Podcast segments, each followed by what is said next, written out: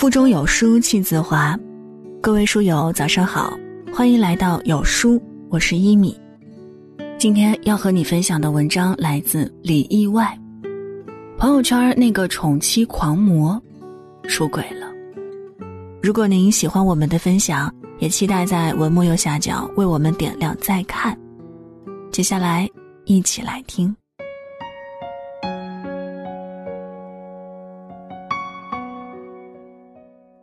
学班上一男同学，外号叫老七，这名字挺有来头。当年追他老婆，追得轰轰烈烈，足足被拒绝了七次才抱得美人归。原本是一段佳话，但没想到幻灭来得有点快。说来尴尬，我俩留在一个城市发展。上周末去逛街，偶遇他搂着一女人，正想上前打个招呼，才发现那女人并不是他老婆。两人姿态亲昵，旁边又是酒店。正常人琢磨一下都知道是怎么回事儿。想到去年同学聚会，还有人开玩笑：“房子、车子都换了，现在该换老婆子了吧？”老七一副甘之如饴的样子，这辈子都不换了。又嘟嘟囔囔说着：“不能喝酒，得早点回家，否则老婆一个人待着会害怕。”那体贴入微的样子把我酸的不行。回家一边刷着他朋友圈，一边对着老公一顿埋汰：“你看看人家，逢年过节礼物不缺席，感冒发烧关心不缺席，花钱又花心思，哪像你这个大直男，情人节连个花也没送过。这么一个人，真是打死也没想到，竟然在外边有情况。那晚到底是没忍住，手贱又点进去翻了翻他那些秀恩爱的朋友圈。”忽然觉得刺眼的不行，把这事儿跟闺蜜一说，两人都觉得寒从脚底起。这哪是什么宠妻狂魔呀，骗妻狂魔还差不多。朋友问我，这事儿发生在你身上，你会怎么选择？离婚，还是继续过？说真的，我不知道。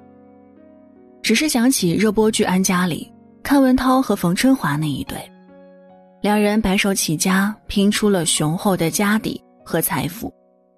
毫无疑问，在外人眼中，他们过得风光又舒服，可内里的辛酸，却只有他们自己清楚。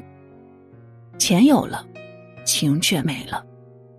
冯春华在一个女人最好的年纪，选择退出职场，当他的贤内助。全心全意的照顾孩子，伺候公婆，可换来的却是阚文涛的背叛。想离婚，孩子牵绊着；不离婚，却同床异梦。所谓至亲至疏夫妻，大抵就是这样，空有婚姻的名分，没有夫妻的感情。每天除了争吵就是冷漠，但又不得不搭伙过着，因为上有老下有小，渐长的年龄和世俗的目光。都不允许一个人对婚姻说放手就放手，可骗过了别人，终究骗不过彼此。坐在饭桌前相对无言，躺一张床上背对着背。老婆今天干了什么？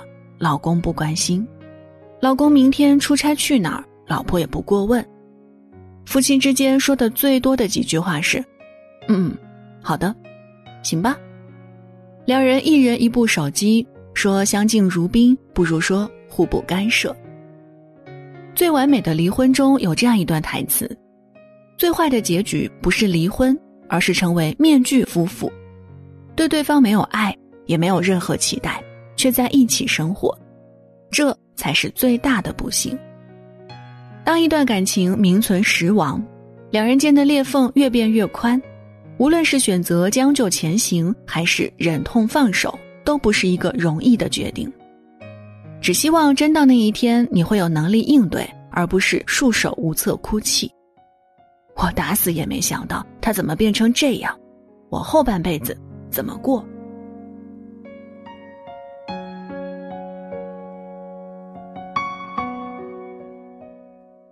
后半辈子怎么过，还得看你自己。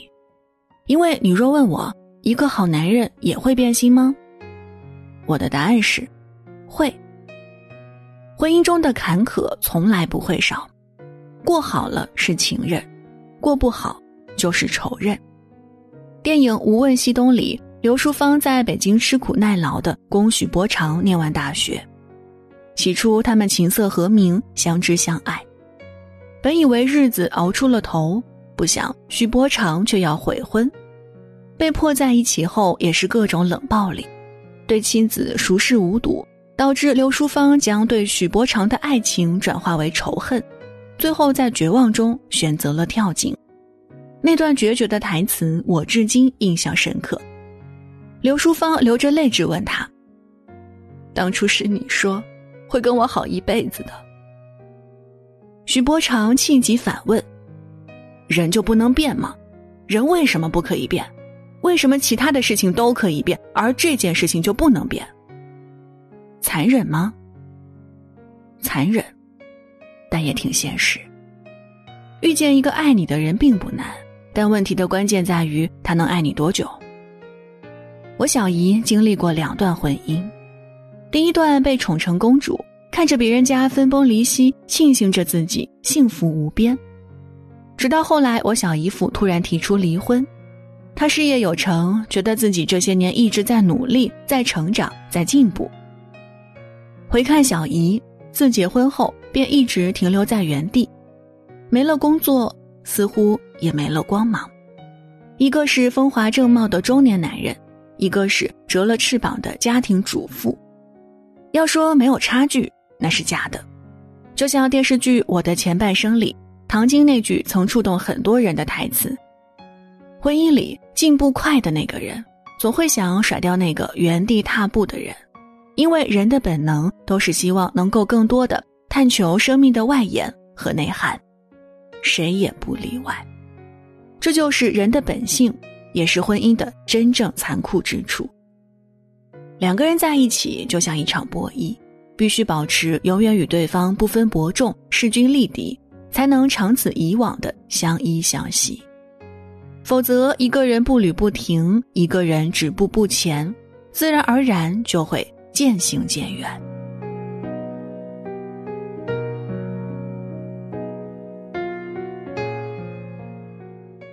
说到这里，就不得不提及我小姨的第二段婚姻。那是一段势均力敌的婚姻。他们结婚的时候，我那位新晋小姨夫让小姨提条件，小姨只说了一点：“你别阻碍我的事业。”小姨夫欣然应允。两人在家中你侬我侬，举案齐眉；在职场却齐头并进，互不相让。小姨夫常常开玩笑：“你小姨主意正着，我被拿捏的死死的。”这话虽有秀恩爱的成分在，但也的确是他的心里话。一个女人不把男人当做安身立命的根本，有自己的事业，有自己的财富，又怎么会惧怕婚姻，惧怕后半生呢？也曾有不知情的人问小姨：“有个好老公还这么拼干什么？”小姨笑而不语，却在我结婚前夜语重心长嘱咐了一番：“结婚是件值得高兴的事儿。”但别怪小姨泼冷水，婚姻里没有谁是谁的靠山，别太指望别人。当然也别杞人忧天，觉得天下乌鸦一般黑。比起想东想西，我更建议你花时间武装自己。男人可能会变心，但真有那一天，你的存折和房本不会变心，你的事业和人脉依然还在，你的眼界和胸怀也能支撑你走下去。我明白小姨的意思，没出事儿就和和美美过日子，出了事儿就干干脆脆扛下来。说到底，对待伴侣，你既得信赖他对这段婚姻的忠诚，也得培养自己应对风险的能力。你乐意宠我，我欣然接受；你不乐意了，我也不强求。毕竟，咱们谁也不靠谁。印象很深刻的一对夫妻是电影《邪不压正》上映的时候频频被人提起的姜文和周韵，一个是知名大导演，一个是不那么红的女演员。有好事者问周韵：“你是怎么拴住姜文的？”周韵不以为然：“干嘛是我拴住他，他还得拴住我呢？”首先，我俩在根上就是平等的；其次，我俩在生活上是互补的。他很有才华，但我其他方面比他优秀多了。言外之意是我俩在一起不存在谁瞧不起谁，也不存在谁依附靠着谁，大家都是旗鼓相当的过日子。红玫瑰里有一句歌词：“得不到的永远在骚动，被偏爱的都有恃无恐。”意思是男人心里总会有这么两个女人。娶了红玫瑰，久而久之，红的变了墙上的一抹蚊子血，白的还是床前明月光。娶了白玫瑰，白的便是衣服上沾的一粒饭粘子，红的却是心口上一颗朱砂痣。以前很为这个形容难过，直到上周参加完朋友的婚礼，才突然觉得豁然开朗。朋友在婚礼现场喊话新郎：“我是爱你。”但我不会放任自己变成文字写饭粘子，更不会给你有恃无恐的机会。我不缺养活自己的能力，更不缺继续爱一个人的能力。离开你，我也一样有无限精彩的可能。这番恶狠狠的宣言让台下的人哄堂大笑，新郎却笑得宠溺。外面的世界我们一起去看，但你永远是我掌心里的宝贝。誓言当然美妙，但最打动我的却是朋友那段不卑不亢的话。在看清婚姻的真相之后，依然敢于迈进婚姻，这是一种勇气，更是一种底气。说到底，这世上坏男人多的是，但好男人也多的是。宠你一时的人有，但宠你一世的人一定也会有。一辈子那么长。我愿我们遇到的那个人，是能走到老的人。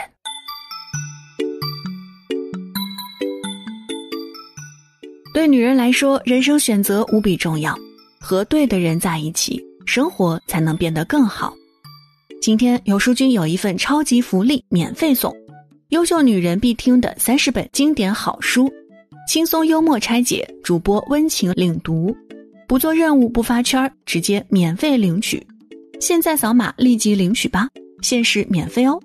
每天听一本，每天都有新收获。好了，文章就分享到这儿。在这个碎片化的时代，你有多久没有读完一本书了呢？长按扫描文末二维码，免费领取五十二本好书，每天都有主播。读给你听。那如果您喜欢今天的分享，也别忘了在文章右下角点击再看，并分享到朋友圈。我是一米，祝各位早安，一天好心情。